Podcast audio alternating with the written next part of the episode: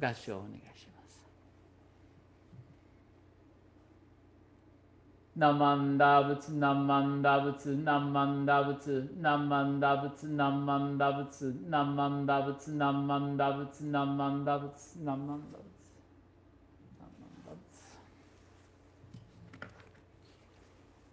ナマンダ仏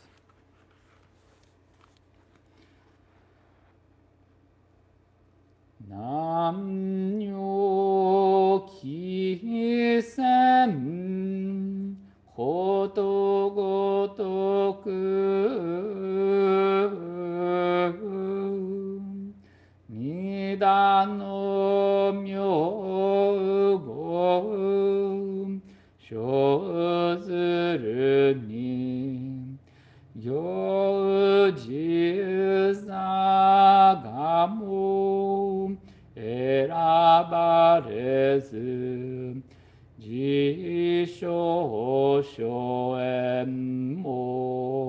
触りなし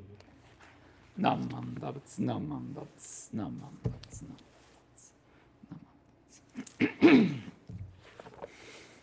はい、皆さんおはようございます。ようこそ本日のあ日本語の法要でございます。えっ、ー、とね、今月はあ1月ですね、あの保温校ね、保温校があのその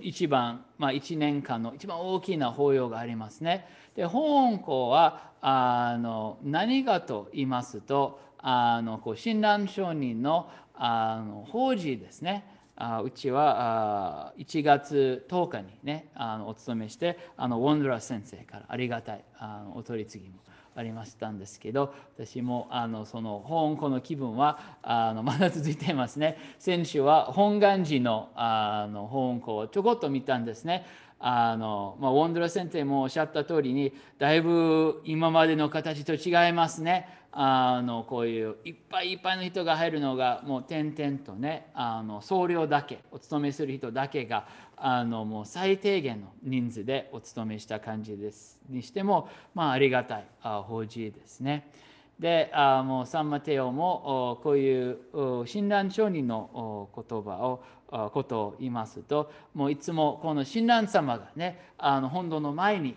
あいつも安心されていますね。であの皆さんがもう本土に最近あの来ることができないから、まあ、この親鸞上人様を、ね、もう一回なんか見たいかなと思いましてあの本日ちょっとこの親鸞上人様と、ね、一緒にあのお取り次ぎをさせていただきたいと思いますね。でこれをね見たらすぐに親鸞上人だと分かる人いますね。あのこの形独特なあの銅像の形ですね。まあ、親鸞上人と言いますと、まずね、この帽子ですね。この、まあ、帽子じゃないんですね。これ、傘というんですね。傘、なんかこういう、まあ、雨雨のためとか、あの日が強い時のね、これをあのもう傘と、今私たちが棒で指している傘で、これもね、同じ、もう傘というんですね。あのお坊さんの世界の中で、帽子じゃなくて傘というんですね。傘を持って。そしてこのね、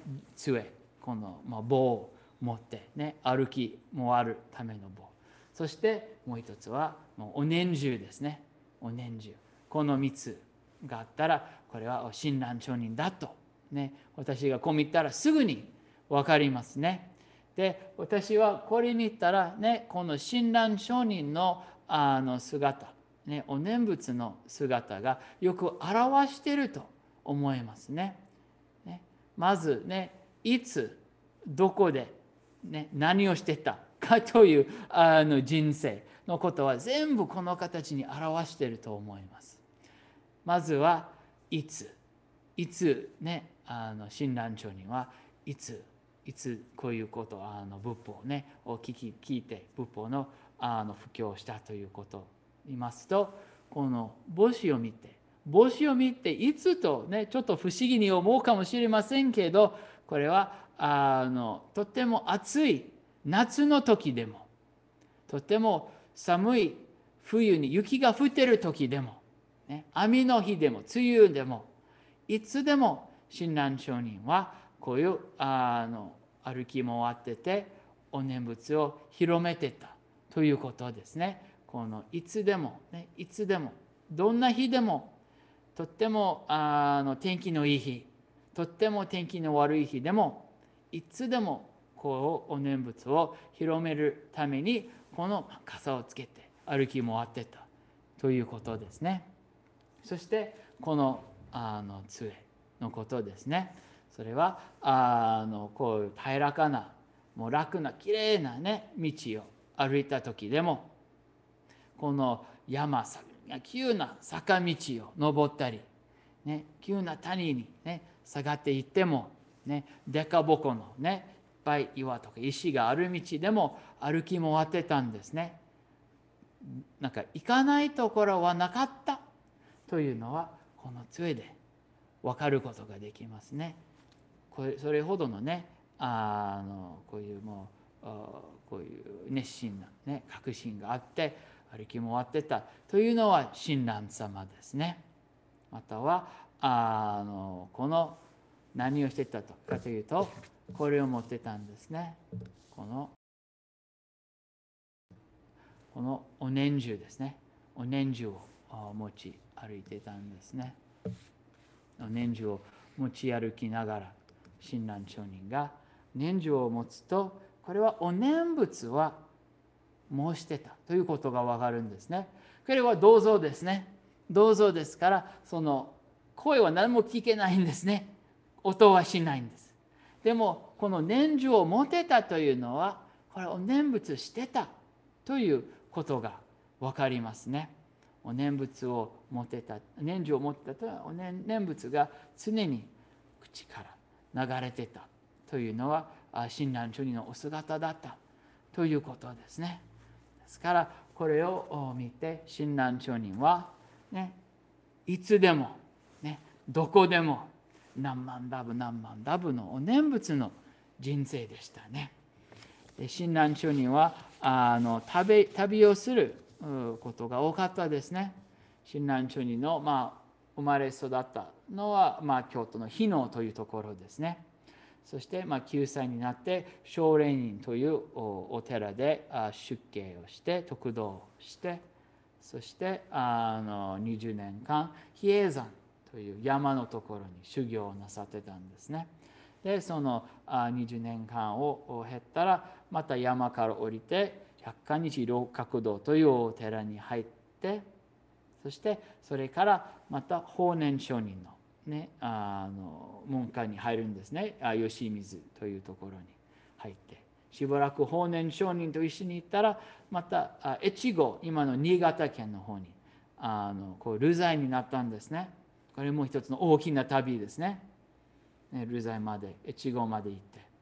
そして越後にしばらく暮らし暮らしててそこの仲間と共に、ね、お念仏を喜びながらまた今度はあ関東の方に移しますね。関東の方に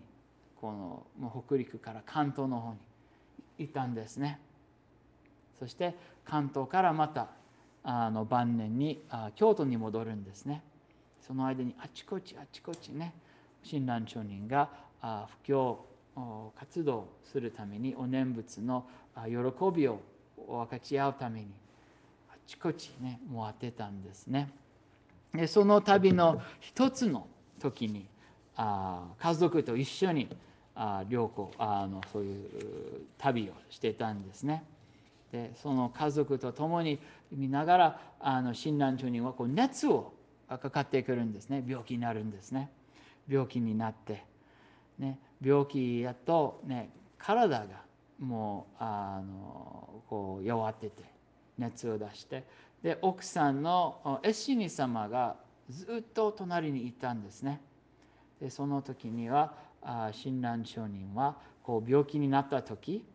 親鸞上人は全ての主情のためにじゃあ1000回仏説無料儒教を唱えようと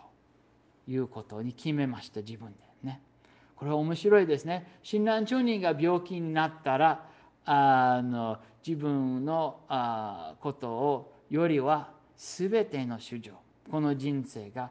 いつまで続くかわからないのでじゃあこの人生はどういうふうにすればいいかと思ってその場で親鸞著には何をするかというと仏説無料儒教を1000回唱えようとするんですね。ずっとずっとそのもう寝たままであのその勤めをしたみたいんであのこう目が開いても閉じてもその一文字一文字が見えるようにずっとその心が深くそこにいてたんですね。そこにいてたんですね。であ親鸞上人がこのずっとずっとそういうお勤めしてる間に奥さんのエシニ様が横にいるんですね。看病してるんですね。ね。旦那さんがすごい熱を出して心配してたんですね。旅行の時に。家族の一人があの熱を出すんですけど。ね。でもあの子供もねいっぱいいるんですね。子供は親鸞地にも6人あのいたそういう説もあるんですね。だから子供と一緒に旅行してるんですね。でそのでもこの子供が病気をするのは一つだけどこのもう一人の大人が病気にするのは大変ですね。子供の世話とかいろいろ大変になるんですけど神人様はずっと親鸞上人の横にいて親鸞上人のことをよく見てたんですね。見ながら聞いたんです。で親鸞上人はその時はああなるほどそういうふうにしましょうとかというような発言をするんですね。で神人様は「えなんかまた熱が上がってなんかもう変なことは言ってるんですね」と思ってたみたいんですね。心配して親鸞に「ええ今何を聞何を言ったんですか?」と聞くんですね。そしてその時に親鸞上人が説明しますあ私がこういうふうにあの病気になって1000回仏説無料儒教を唱えようとしていたんですでも気づいたらねこれは私の自力の計らいがということですね。私が全ての主情のために何かできるかというとちょっとまあ愚かなことだったと気づいて全て阿弥陀様に任せばいいと阿弥陀様をよりどころにすればいいとそれが一番大切なことそれだけ。できますね。でそれによって全ての主情が阿弥陀様の働きによって全ての主情が救われるから私もそれで救われてその阿弥陀様の慈悲に任せばいいそれだけでいいと気づいててそういうふうにしましょうと。ねこういうふうにその時に病気の時に心をね確定したんですね。これができるんですね。でそれから熱が下がっていったみたいんですね。でそれから何をしたというとこの旅が続くんですね。親鸞町には。それからまた旅が続いて、ね、これが私によってとてももう意味のあることですね。親鸞中人があの今日病気になって自分があの体が弱って自分のあの力のなさのことを気づいた時に阿弥陀様に任せばいい。でそれがまたね力が戻ってきたらその喜びと感謝を広めようとして歩き回っていつでもどこでも行っててこのお念仏を続いてたということですね。これは親鸞上人のあの姿ですね。どんな天気であってもどんなところであっても何万ダブ何万ダブの感謝の念仏が続いてたんですね。私は今ねこの今年、ね、新しい年が明けてそして香港のお参りをして自分の心のよりどころをね確認する尊いご縁ですねこの年が明けたらこれから1年間何をよりどよりどころとするかその時は親鸞長人の様子を伺いあのあ尋ねて親鸞長人と同じように念仏を喜べばいいと私が思いますね。まあ、この特に今年はね去年も大変だったけど今年はまだまだねあ難しいことが続くんですね。カリフォルニアはどっちかと言いますと今はこのコロナウイルスのピークの最中にいますね私たちは。良くなるのはまだまだちょっと先な感じですね。まあ、みんなもそれぞれのこう家の中の、ね、あ方々の、ね、あいろいろな大変なこともあるかもしれませんね。その中に何をよりどころにするかと、ね、親鸞長人が私たちにあ示せるこの念仏の心によってその力がつくんですね。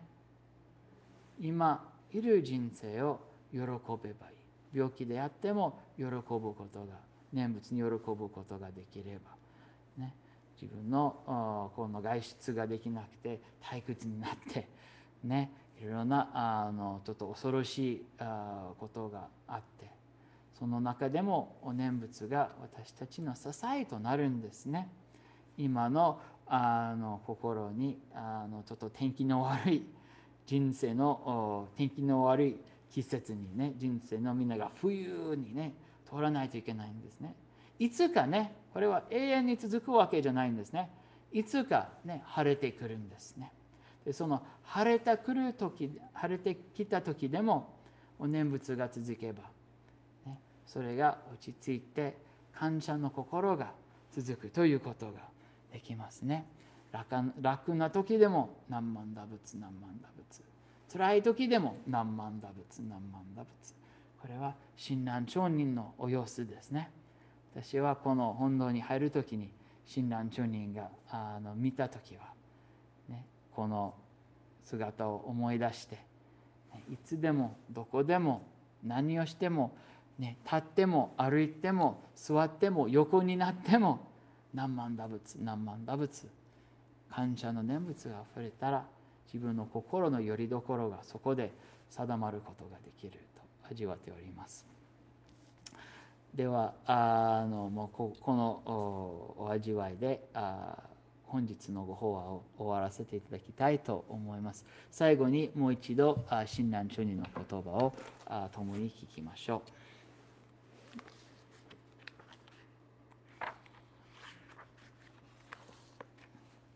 何万打仏何万南尿気仙ことごとく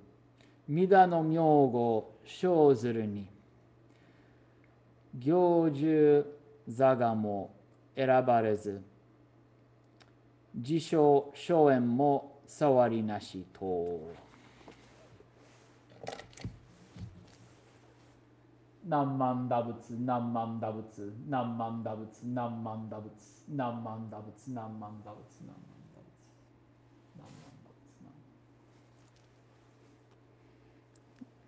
ありがとう。